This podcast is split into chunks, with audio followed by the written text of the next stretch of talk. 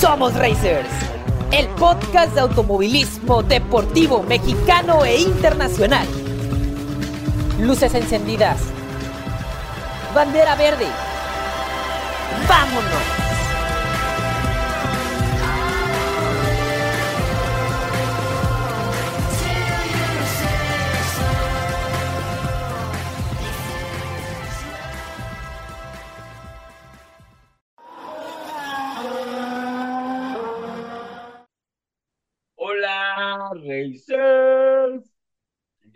Estamos en el programa 96. What the fuck?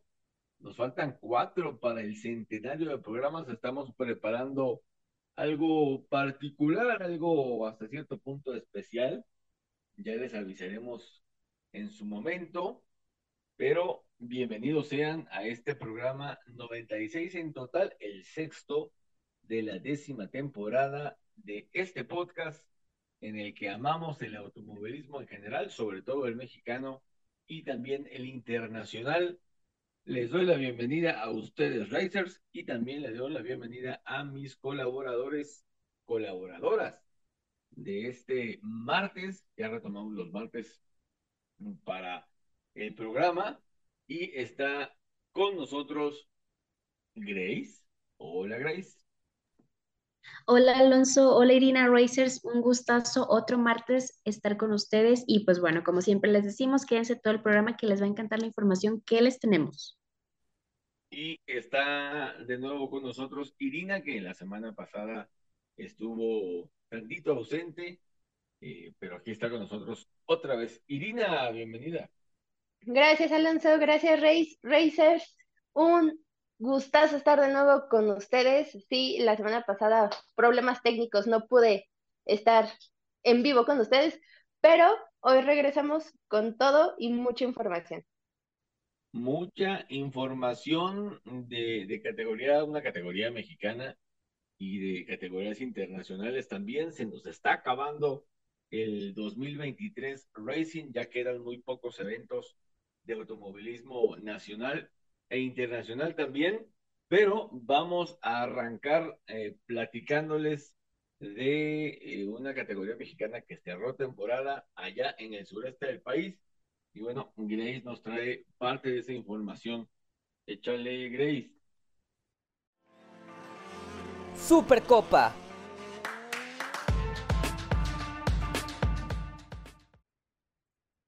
Así es, Racers. Bueno, les informo que el Autódromo Emerson Fittipaldi de Mérida en Yucatán fue el escenario de la gran final de Supercopa el reciente fin de semana. Pilotos de los cuatro seriales que abarca esta categoría mexicana disputaron los últimos hits de la temporada en la pista de 3.3 kilómetros enclavada en la selva maya de ese estado al sureste del país. El sábado por la mañana todos los seriales realizaron sus respectivas prácticas libres, pero por la tarde solo pudieron clasificar las divisiones Pro 1 y Pro 2 del Bike y el Gran Turismo México solo disputó su primera quali. El resto de las clasificatorias tuvo que cancelarse debido a un fortísimo accidente protagonizado por Cristian Valderrama, quien a bordo de su auto número 72 se estrelló contra el muro de concreto a alta velocidad. El impacto fue tal que Valderrama rompió la barrera y se terminó y terminó en el estacionamiento del autódromo con el auto destrozado y con golpes contusos hasta el hand device del dispositivo usado para evitar lesiones en el cuello y la clavícula de los pilotos se rompió. Y bueno, Cristian fue extraído del auto por paramédicos y afortunadamente consciente. Fue trasladado a un hospital de Mérida para atender las heridas causadas por el accidente. Ahí pasó la noche bajo observación médica y por obvias razones se perdió el resto del fin de semana. Gracias a Dios, el chihuahuense fue dado de alta el domingo a mediodía. Y bueno, ahora los polsitters del sábado fueron los siguientes. Nos vamos a Pro 1 de Mexbike. La pole fue para Walter Leiva con 1 minuto 38 segundos y 453 centésimas. Para Pro 2, también en las motos, el poleman fue José Antonio Cañas con una vuelta de 1 minuto 46 segundos y 611 centésimas. Ahora vamos para Pro 1 del GTM. La pole fue para la dupla del auto número 12 del HO Speed Racing con Pepe Sierra y Coque de la Parra con un tiempo de 1 minuto 35 segundos y 806 centésimas. En Pro 2, Keco Pérez y Juan Diego Hernández de Shamrock Racing se quedaron con la posición de privilegio tras marcar un tiempo de 1 minuto 36 segundos y 572 centésimas. GTM que clasifica aparte, no tuvo actividad por el accidente que les acabo de comentar. Para el día domingo, muy temprano se reanudaron las sesiones restantes, en este caso la clasificación de Fórmula 5, la segunda quali del Gran Turismo México y la tercera práctica de los tractocamiones, quienes se quedaron con las respectivas posiciones de privilegio en estos seriales. Y bueno, estos fueron. En expertos de Fórmula 5 tuvimos a Alfonso Paredes con un crono de 1 minuto 48 segundos y 420 centésimas. Para novatos tuvimos a Miki Pérez con 1 minuto 51 segundos y 990 centésimas. Salvador de Alba y Jorge García Arce en Pro 1 del GTM con un tiempo de 1 minuto 34 segundos y 920 centésimas. Y nuevamente tuvimos a Keco Pérez y Juan Diego Hernández en Pro 2 con un crono de 1 minuto 37 segundos y 875 centésimas. Y en GTM Live fue Diego Ortiz marcando 1 minuto 37 segundos 404 centésimas. En el primer cajón de salida de los tractos saldría Homero Richards, que promedió el mejor tiempo en las tres prácticas libres, que tienen también los llamados monstruos del asfalto. Los resultados de las carreras y quienes quedaron como campeones de la temporada 2023, esto nos los va a platicar Alonso. La actividad comenzó el domingo alrededor de las 10 de la mañana con la carrera de la División Pro 2 del Mex Bike. El podio quedó de la siguiente manera. Leonardo Patiño fue el ganador, seguido por José Antonio Cañas, el que había salido en la pole en segunda posición, y Edgar Guerrero, que este muchacho al parecer de Jalisco eh, ha estado muy constante en Pro 2. Desconocemos por qué no da el paso a Pro 1 o a Supermotos, pero pues a le gusta estar a Edgar, a Edgar Guerrero en la carrera Pro 1 también de las motocicletas. En este caso, en la división intermedios, el ganador fue Jorge Maldonado. En segunda posición llegó Aldo Ramírez. Y en tercero, José Luis Rodríguez, no el Puma. Supermotos, eh, en este caso, ganó Walter Leiva, seguido por Raúl Agüero. Y en tercero, Manuel Salazar. Como les dijimos en el programa anterior, al no tener nosotros, más dicho, al no estar publicado el estado del campeonato del Next Bike, desconocemos quién quedó como campeón de todas las divisiones de esta categoría, que desafortunadamente durante el año de Supercopa, creo hasta donde sé, solamente tuvo cinco, cinco fechas dentro de las ocho que tiene Supercopa al año en promedio. Entonces, Supermotos, Supermotos, perdón, Next Bike no podemos decirle quién quedó campeón de cada división. Eh, venían dominando los Escobedo, Ulises y Alain. Ya no participaron más, ya no tuvieron más um, actuaciones eh, los hermanos Escobedo. Creo que se dedicaron a, a correr en un campeonato regional que se celebra entre Querétaro, León, eh, Pachuca y otros circuitos. Creo que también corren en el Autódromo Hermanos Rodríguez. Entonces, se quitaron de Max Bike. No sé cuál fue el motivo, pero desconocemos quién quedó como campeón en, en Max Bike este año. El hit 1 del Gran Turismo México se lo lleva la dupla del Auto 12 del HO Speed Racing, Pepe Sierra y Coque de la Parra. Ganan esta carrera, una carrera entre accidentada, disputada, muy buena, muy, muy buena. Salvador de Alba y Jorge García Arce en segunda posición. Y en tercero, Emi Richards y Pablo Pérez de Lara en el auto 11 del mismo equipo de Hugo Oliveras. En Pro 2, Irán Sánchez, el famosísimo Tigre, que, Tigre, perdón, que está estrenando barba, gana la, la competencia, seguido en el podio por eh, la dupla de Santos y Franco Sanela Papá. Y con este podio, los Anelas se proclaman como campeones de la división Pro 2 a bordo de su auto 44 del Z Motors. Rafa Ballina, que es o que viene siendo el señor consistencia de la división Pro 2 de Gran Turismo México, completa el podio.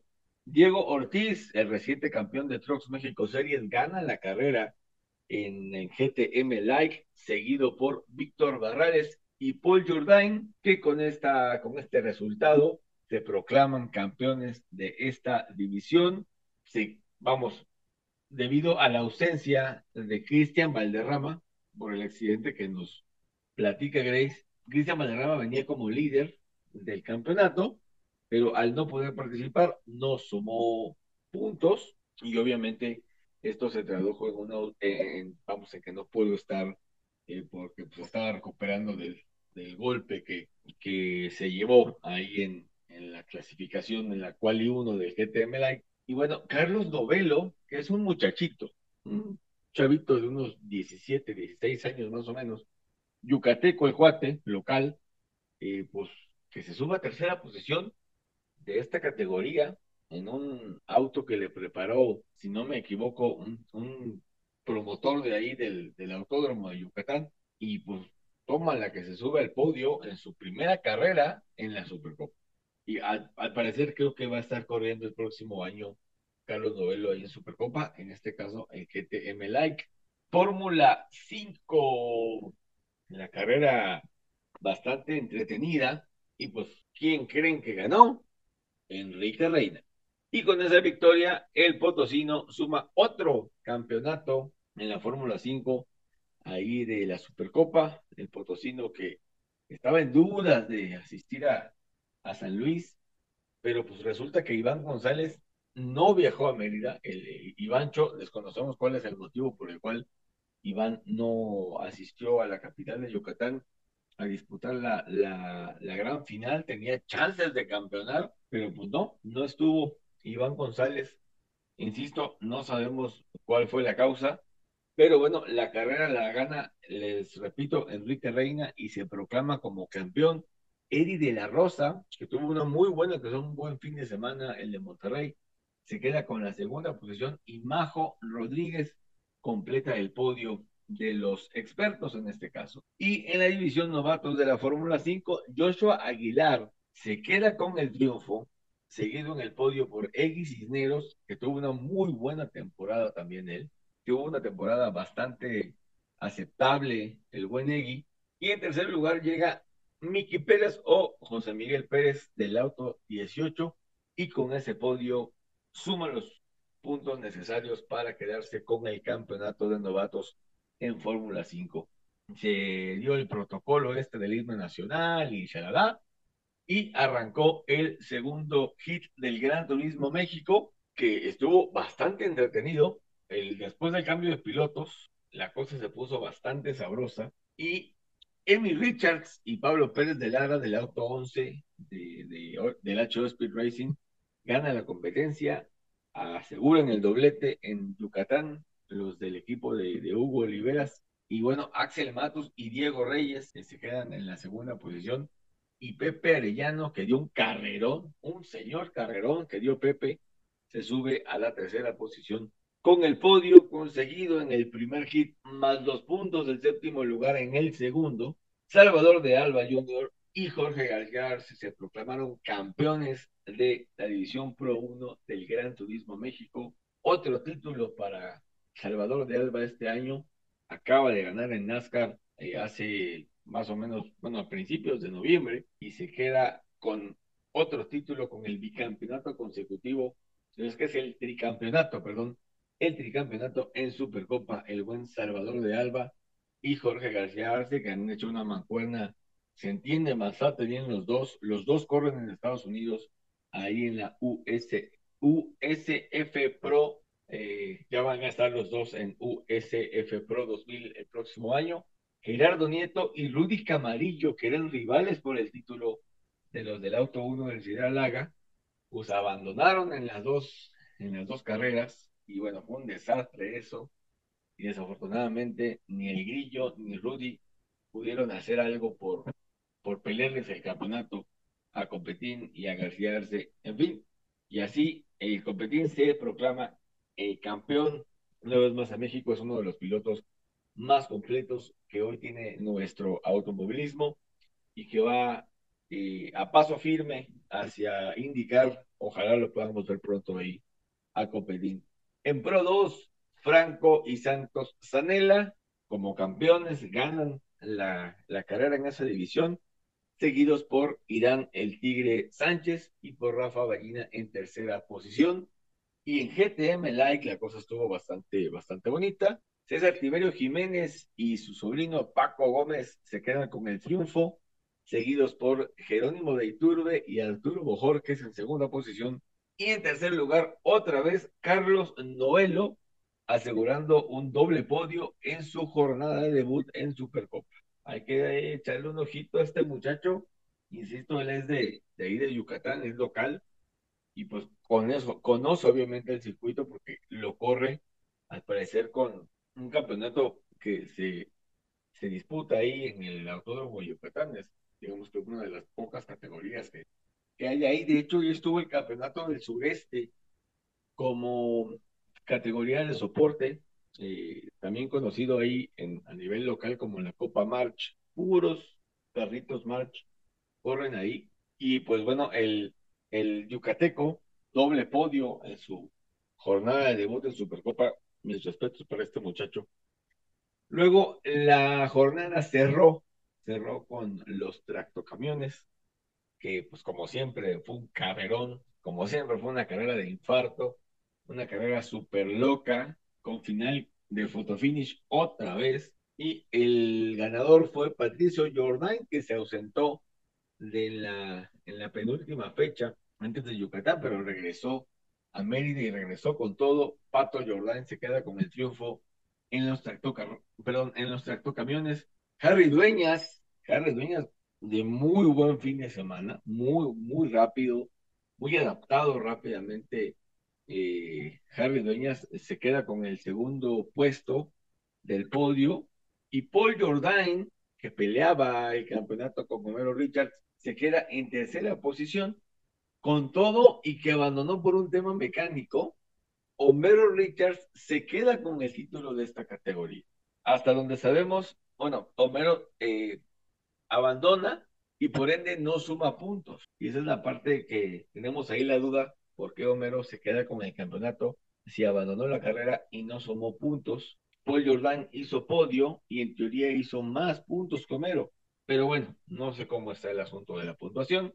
El chiste es que el del Tracto 20 de Zapata Racing Valvoline se queda con el campeonato en esta categoría y así eh, pues terminó la jornada. Yo, Alonso, quiero agradecer personalmente a Sergio Legorreta que amablemente se ofreció a cubrir, según sus tiempos le permitían, el evento de Supercopa en Mérida para Somos Racers. Él es piloto de Rush México y nosotros lo bautizamos como el señor Consistencia por su seguidilla de, de podios en, esa, en ese serial eh, de monoplazas que arropa la, la Copa de Notiauto. El fin de semana en Yucatán, Sergio debutó como piloto en los tractocamiones, corriendo el camión 39 que normalmente usa el famoso Chore Mercado. Y bueno, aquí les dejo los comentarios del señor Consistencia, sobre su experiencia del reciente fin de semana en el Autódromo de Yucatán. Pues el evento de Supercopa de fin de temporada en Mérida fue, la verdad, espectacular. Eh, es una pista relativamente nueva que muchos pilotos no conocemos y eso siempre le agrega un, factor eh, pues más interesante, una pista que hay que ir descubriendo poco a poco. Es una pista con un potencial enorme. La verdad es que es sin duda uno de los trazos eh, más bonitos que hay en la República. Yo me atrevería a decir que quizá en el top 3 del país y eh, también con un estado de mantenimiento impecable. Es verdaderamente una joya para, para el mundo automotriz. El, el uh, trazo eh, diseñado por Javier Montero, el dueño del autódromo, es algo también este, espectacular el mantenimiento que él personalmente le da, la atención al detalle, eh, se notó. Eh, sin duda, como autódromo nuevo, creo que todavía tiene áreas de oportunidad y, creo que las, irán, las irán abordando, pero es una pista muy disfrutable como piloto. La verdad es que me dan ganas de regresar muy pronto a, a correr alguna otra categoría. Eh, sé que Javier Montero ya tiene un par de automóviles Rush, que es la carrera, la, categoría que corro generalmente. Eh, ojalá haya oportunidad de que la categoría corra con, con, ellos aquí en Mérida y va a ser algo este, muy disfrutable sin duda para, para, esos coches correr en esa pista. Y competir en un tractocamión fue una experiencia sumamente interesante para mí, muy diferente a cualquier otro tipo de auto que había manejado antes. El manejo de estos eh, tractocamiones requiere de una habilidad muy particular para... Eh, para imprimir la potencia en el acelerador sin provocar mucho, mucho eh, derrape de las, de las llantas con tracción, porque es un, muy potente y al mismo tiempo muy ligero en la parte de atrás. Eh, me encantó poder compartir pista con pilotos eh, tan talentosos y a quienes admiro tanto como Majo, como, como Mero Richards, como, como Paul y el Pato Jordán. La verdad es que fue una, una, una verdadera gozada, una, una experiencia eh, que tenía que cumplir y, la verdad es que fue, fue, fue muy bueno. Pude aprender más eh, sobre los tractocamiones, ojalá pueda volver a hacerlo eh, más adelante y sé que viene una, una renovada también de los tractocamiones para el próximo año y eso también creo que le va a imprimir un, un, un, nuevo nivel de espectáculo. Son coches muy divertidos de manejar, lo disfruté muchísimo. Y así Racers terminó una temporada más de Supercopa, muy pareja este año, muy cerrada. A la final, eh, vamos, se, llegó sin favoritos, sin indicados para campeonar. Había algunos títulos que ya estaban definidos, como el de Enrique Reina en Fórmula 5, como el de los Anela en Pro 2 de GTM Like, pero había muchos campeonatos todavía por cerrar y, y se puso buena la jornada. En próximos días será revelado el calendario de la campaña 2024 y obviamente se los daremos a conocer, así como todas las novedades que surjan sobre esta siempre competitiva, divertida y muy atractiva categoría de automovilismo deportivo en México.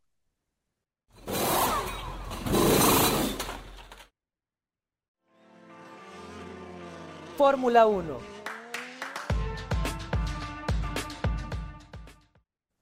Racers, antes de entrar en el tema de la Fórmula 1 en Abu Dhabi, ahí mismo en el Jazz Marina se realizó la final del campeonato de Fórmula 2 y Juan Carlos es el que nos trae eh, los pormenores, los detalles y la información de esta categoría que, la neta estuvo muy buena y es el semillero más próximo que tiene la máxima categoría. Así que Juan, échale.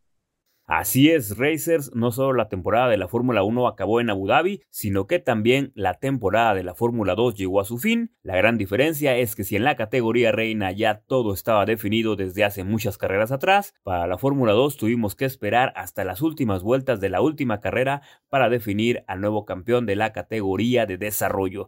Y bueno, fue finalmente Theo Purchaire de la escudería Art Grand Prix quien se coronó este fin de semana cruzando la meta en quinto lugar, ganándole así la batalla al danés del equipo Prema Frederick Besti, quien a pesar de haber ganado la carrera sprint del viernes y haber quedado en el podio con un tercer lugar el día sábado en la carrera principal, pues bueno, no le fue suficiente para poder obtener el campeonato ante el piloto francés.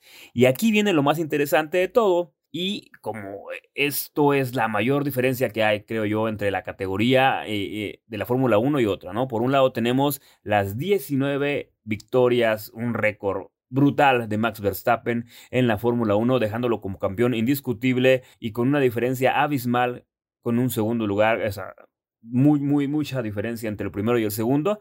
Aquí en la Fórmula 2, el campeón solo ganó una sola vez en la temporada. Purchaire ganó solo en Shakir en la primera fecha de la temporada en la carrera estelar y de ahí no se volvió a subir al máximo escalón del podio ni siquiera en las sprint.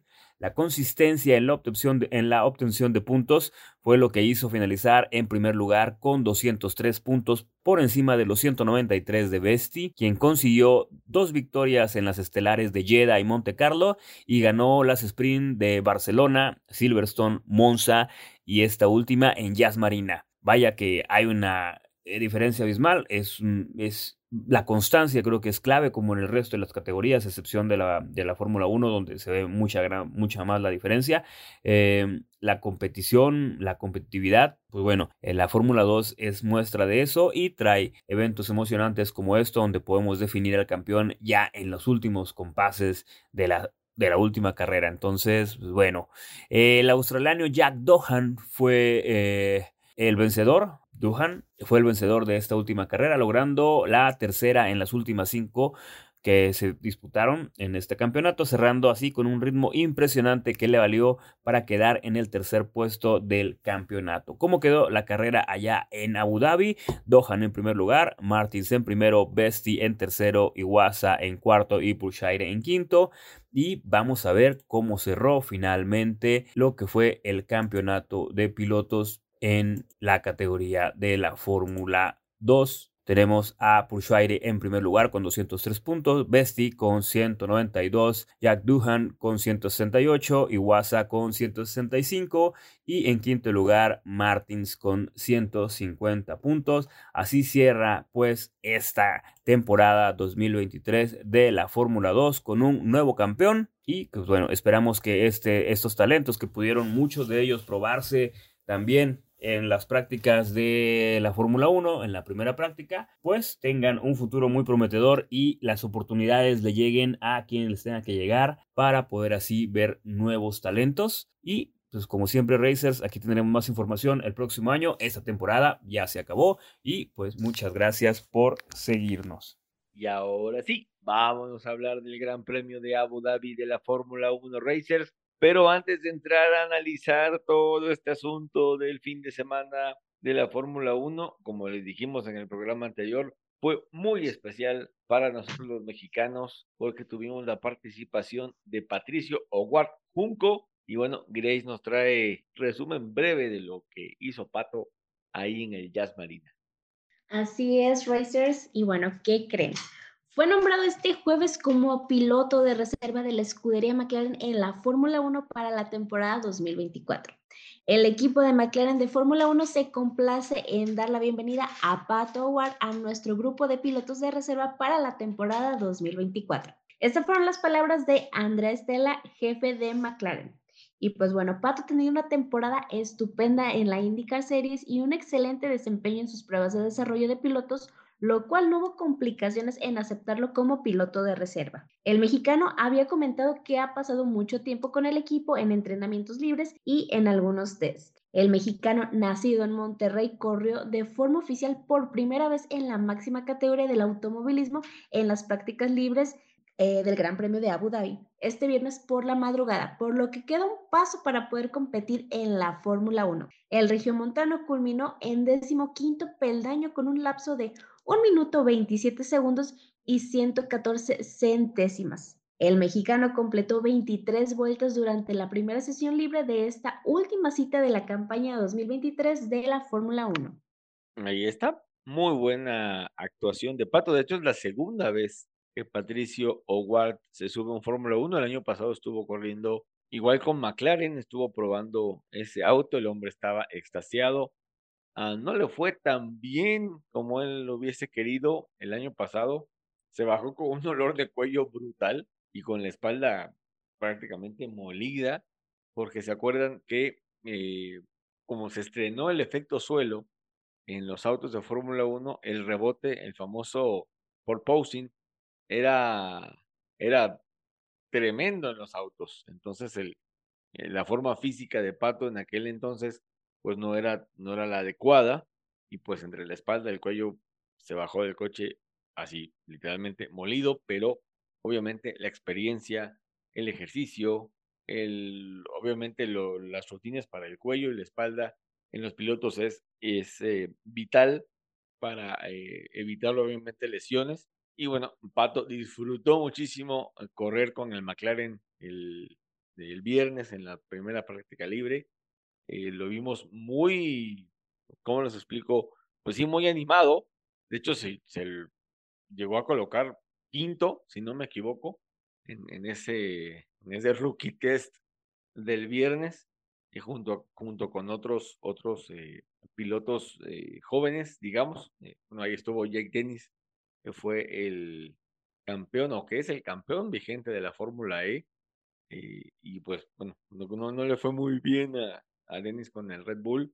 De hecho, ni Checo ni Max estuvieron en esa primera práctica libre porque estuvo Isaac Hadjar, otro piloto de la Academia de Pilotos de Red Bull, en el coche de Checo y Jake Dennis se subió el de Max, pero pues quedaron, quedaron muy abajo, o si no me equivoco, fueron, fue décimo Denis y onceavo Hayar, algo así, y Pato en la posición número 15, pero dio muy buenas vueltas, se adaptó, lo vi mucho mejor que el año pasado, y bueno, la noticia de que él es parte del grupo de pilotos de reservas, de reserva, perdón, de McLaren para la próxima temporada, habla, habla de que Pato ha estado haciendo las cosas bastante, bastante bien.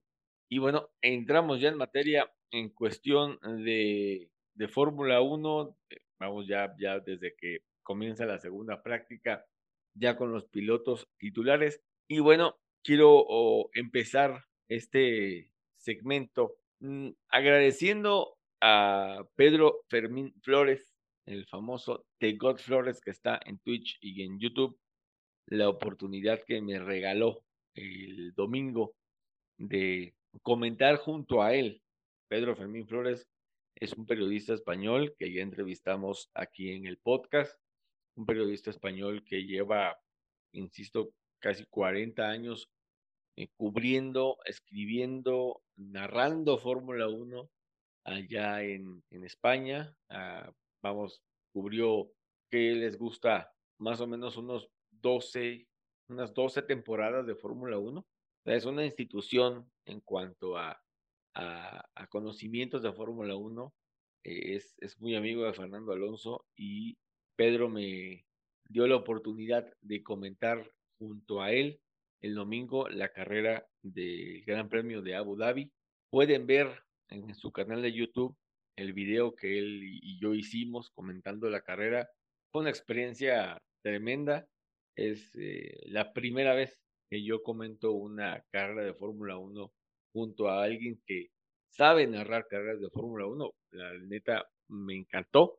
Y entonces, Pedro, te agradezco muchísimo nuevamente la oportunidad que me regalaste y la oportunidad que le has dado a Somos Racers de comentar, de platicar contigo esa última carrera del año ahí en Jazz Marina. Y ahora eh, pasamos al tema de las sanciones a Checo.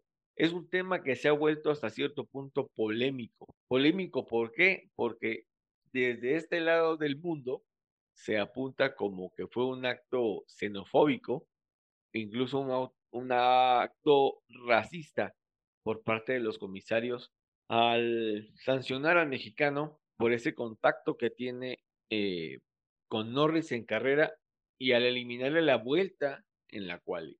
Honestamente, a mí la sanción, la sanción de la quali, bien, salió de la pista y pues adiós al tiempo. Pero la sanción que le dan en la carrera, esos cinco segundos de penalización a Checo, se me hacen totalmente injustos, porque viendo todos los ángulos, todos los ángulos, los onboards, tanto de Norris como de Checo, el que tira la lámina es Norris. El que va al contacto es Norris. Me sancionan a Checo, le echan la culpa a Checo. Y eso, perdón, pero se me hace completamente injusto y está mal aplicada la sanción. No sé qué videos vieron o qué videos revisaron los comisarios, pero en la transmisión se ve clarito como el que se cierra, como el que va al contacto es Lando Norris. Checo sigue en su línea y obviamente eh, Norris al querer seguir sobre la, sobre la chicana, sobre esa chicana mm, después de la, eh, a ver, creo que es la, la, curva 6 o la curva 7, no, no, no estoy muy seguro, golpea a Checo. No, no es que Checo golpee a, Norris, sino que Norris golpea a Checo y la sanción tuvo que haber sido para Norris, no para Checo. Y obviamente esto lo afectó porque eh, dio un, vamos, apretó al final, dio cuenta de Russell, luego Leclerc tiene un gesto tremendo con el mexicano, en su afán de asegurar puntos, ahorita vamos a hablar de el desastre de Ferrari, pero a mi parecer, y yo creo que Irina y Grace van a estar de acuerdo conmigo, la sanción a Checo es injusta. ¿O dicen lo contrario?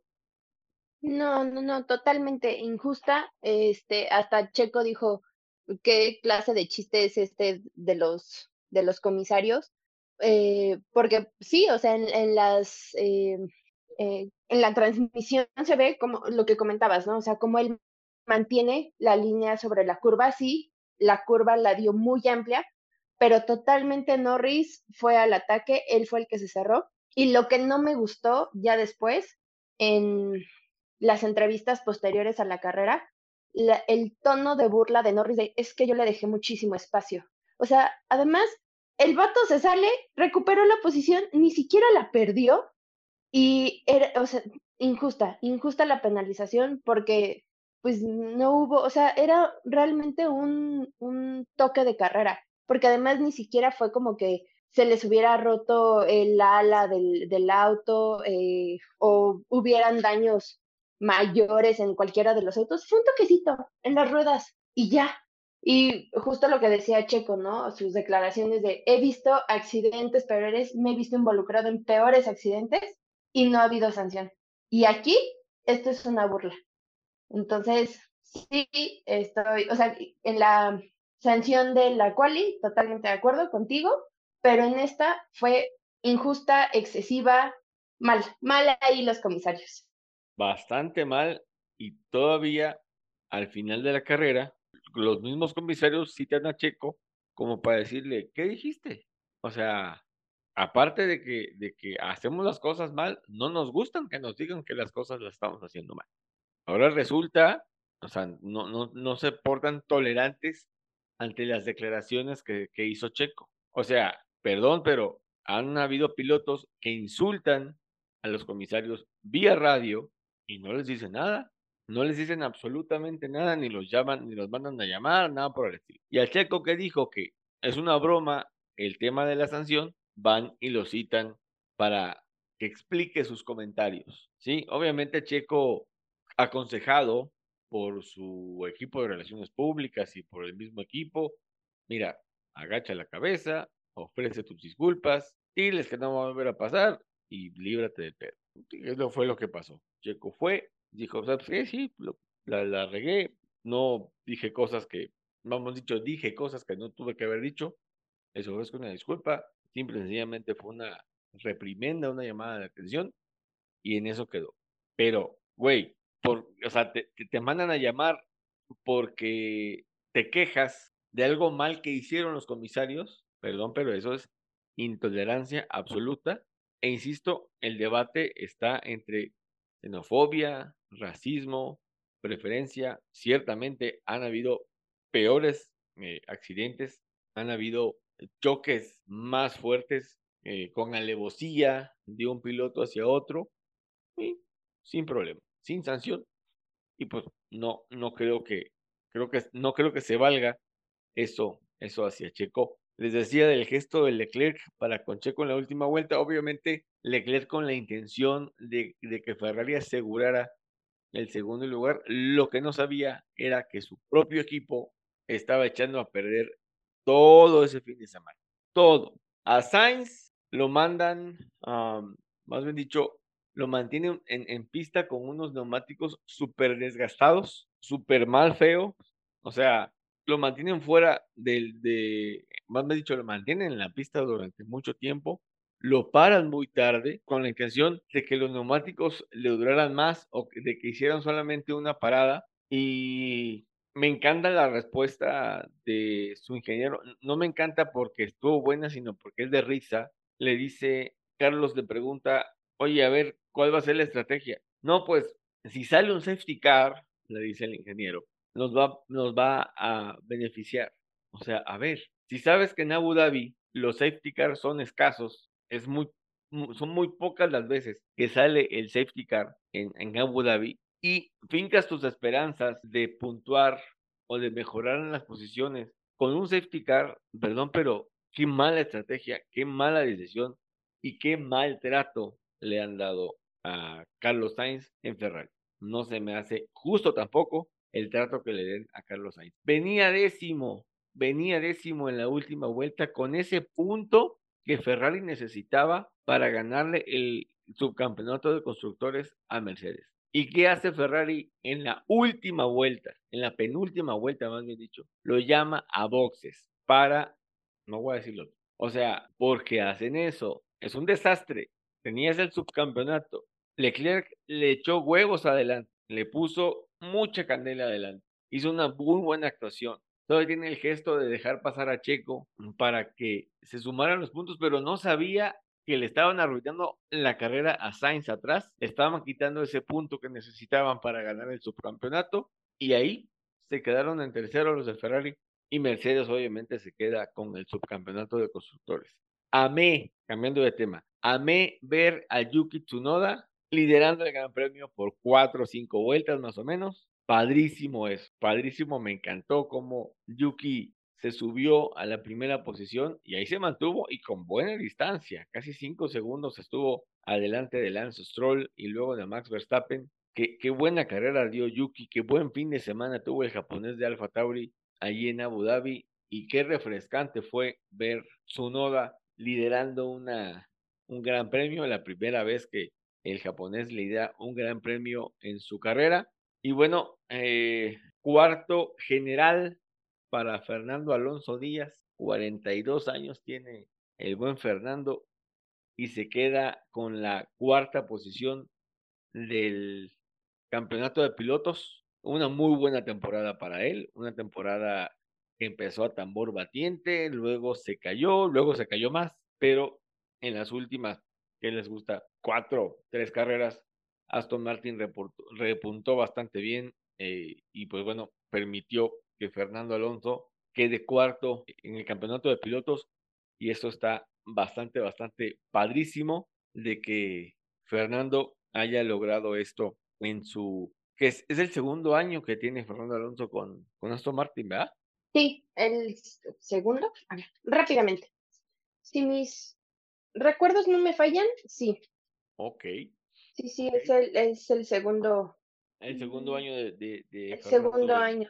En Aston Martin, ¿verdad? Si no me equivoco. Exacto. Ah, sí, cierto. Sí, sí, cierto. Sí. Ok. Y bueno, lo de Max, lo de Max es otra cosa. Apabullante el hombre, imparable, imbatible, no tuvo rival, no tuvo rival en el año. Nada, nadie, no tuvo rival en el año. Vamos, eh, en muchos medios, en muchas, eh, en redes también, pues ya le andan llamando el, el nuevo Schumacher a, Max Verstappen por todo lo que logró este, este año. Y pues, híjoles, qué temporadón tuvo, qué temporadón tuvo este Max Verstappen este año, Racers. Mis respetos para lo que, lo que logró el neerlandés con, con Red Bull. Y Irina nos va a compartir ahora un, listado de los, todos los récords que rompió Max Verstappen este año en Fórmula 1. Insisto, el rey de la Fórmula 1 hoy se llama Max Verstappen. Sí, es como dice Alonso, eh, Max Verstappen es, es otro piloto, es, no sé de, de, de, qué mundo viene, pero definitivamente no es de aquí. Y em, pues sí, los récords que ha, que ha roto en esta temporada fue el mayor número de victorias, que fueron 19, superando las 15 que él mismo logró el año pasado, o sea, rompió su propio récord. El mayor número de podios, que fueron 21, superando los 18 que él mismo hizo en 2021.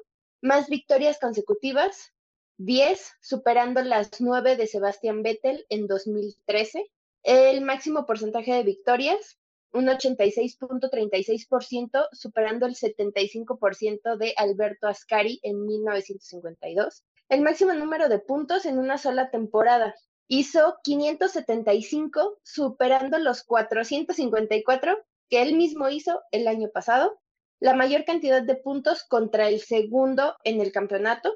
Este año tuvo una diferencia de 290 eh, en comparación con Sergio, dejando atrás los 155 de Vettel contra Alonso en 2013.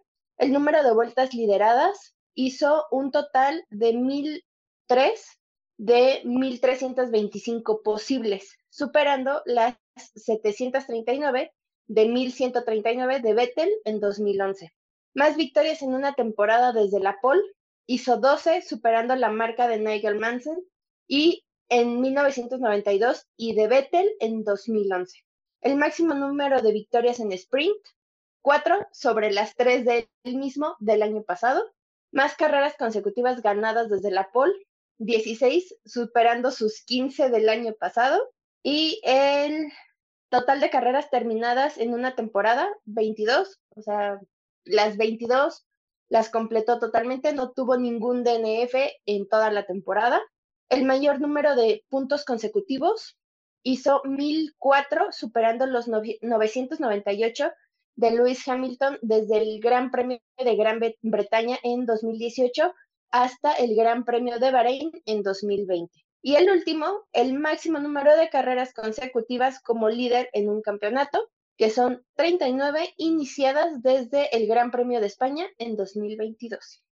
Y los récords que faltan de este hombrecito, los récords que faltan de Max Verstappen, otra vez les digo, estamos en la era Verstappen y chútenselo porque le falta ganar todavía más. Acaba de llegar Juan, se incorpora Juan a este programa 96 y Juan te doy la bienvenida. Hola Racers, así es, tarde y sí, sí, con mucho sueño, pero aquí estamos ya con ustedes como cada fin de semana no podía perderme y ya menos en este eh, final de lo que ya se está acabando todas las, todas las competiciones literalmente están cerrando y este, la verdad un gusto estar con ustedes Racers, Alonso, Irina, Grace. Oye Juan, me imagino que sí viste el Gran Premio de Abu Dhabi, no sé si en vivo o diferido, pero en general, ¿Cómo viste la carrera? ¿Cómo viste el fin de semana? Ah, échanos tu opinión. Creo que fue un, un cierre bonito. Hubo ahí peleas por, por las escuderías, por hacerse de, del segundo lugar, ya lo que le quedaba, ahora sí lo que dejó este Red Bull, porque básicamente arrasó con todo. Eh, Leclerc, que es una maravilla de piloto, eh, la forma en la que piensa las cosas. Eh, Yuki Tsunoda tuvo ahí unos chispazos muy bonitos creo que en realidad mm, fue entretenida. Es una lástima lo de Checo Pérez y, la sanción. No sé, no sé qué consideran ustedes.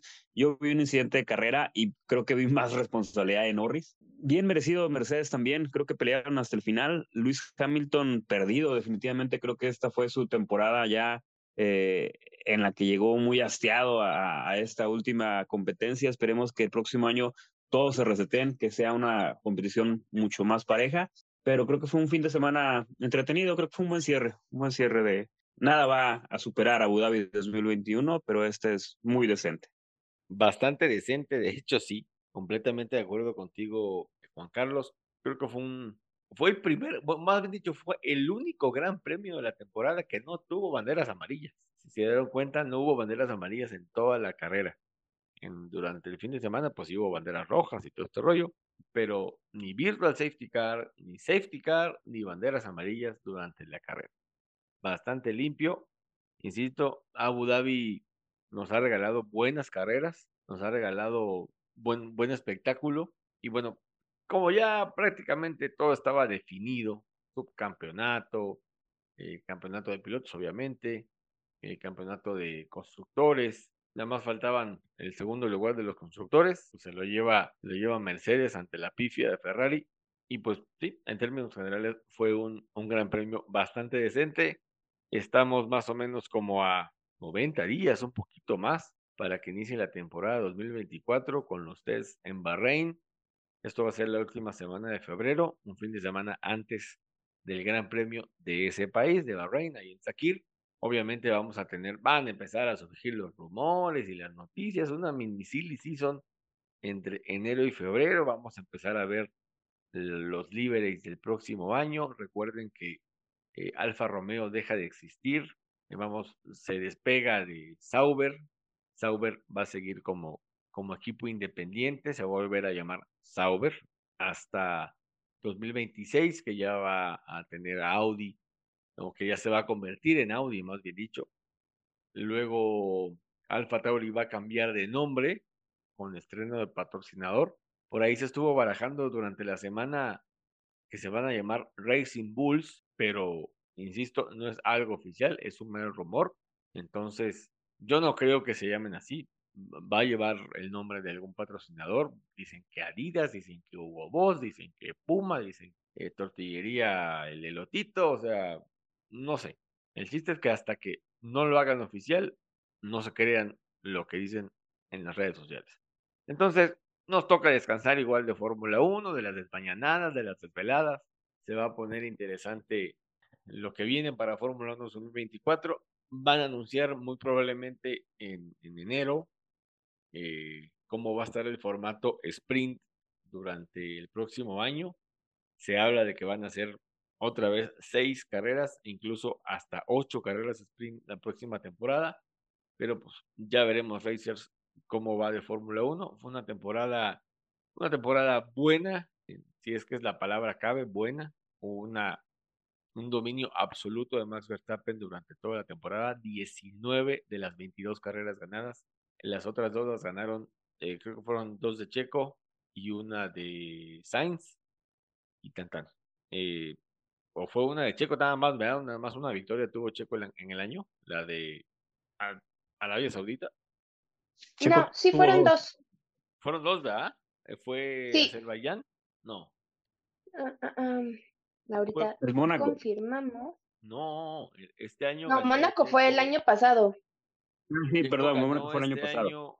en Jeddah y en Bakú.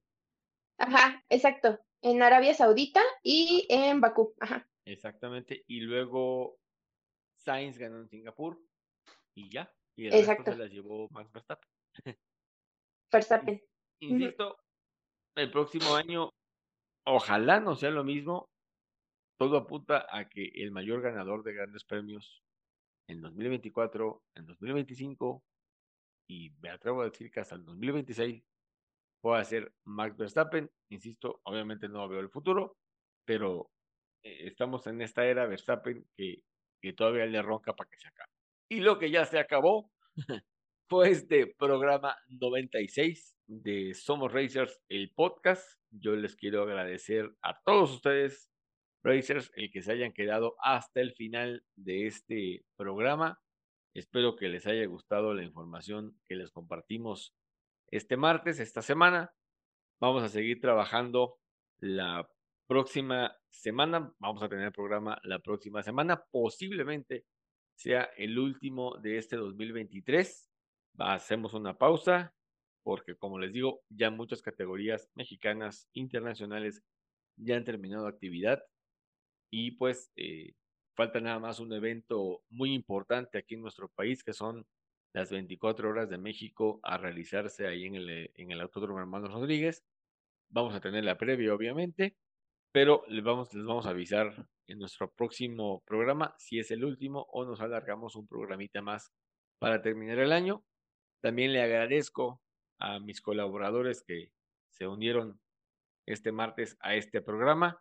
Girey se tuvo que ir, tuvo un tema técnico ahí, eh, al parecer con la electricidad, y agradezco su participación, la información que nos trajo de Supercopa, pero también le agradezco a Irina, el que haya estado con nosotros este martes. Muchas gracias, Alonso. Grace, ya que nos escuches, este Juan, un gustazo estar otra vez, otro martes con ustedes. Como dice Alonso, ya estamos terminando con todo el tema de automovilismo nacional e internacional. Entonces, pues disfruten todavía los el próximo episodio, si es que ya es el último. Sé que les va a gustar.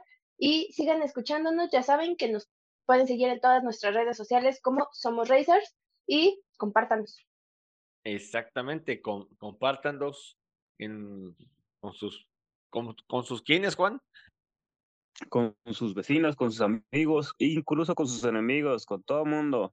Juan, muchas gracias también a ti por, por haberte incorporado a, este, al programa de esta semana. No, un placer estar con ustedes como cada semana. Muchas gracias, Racers. Abrazo de P1 para todos ustedes.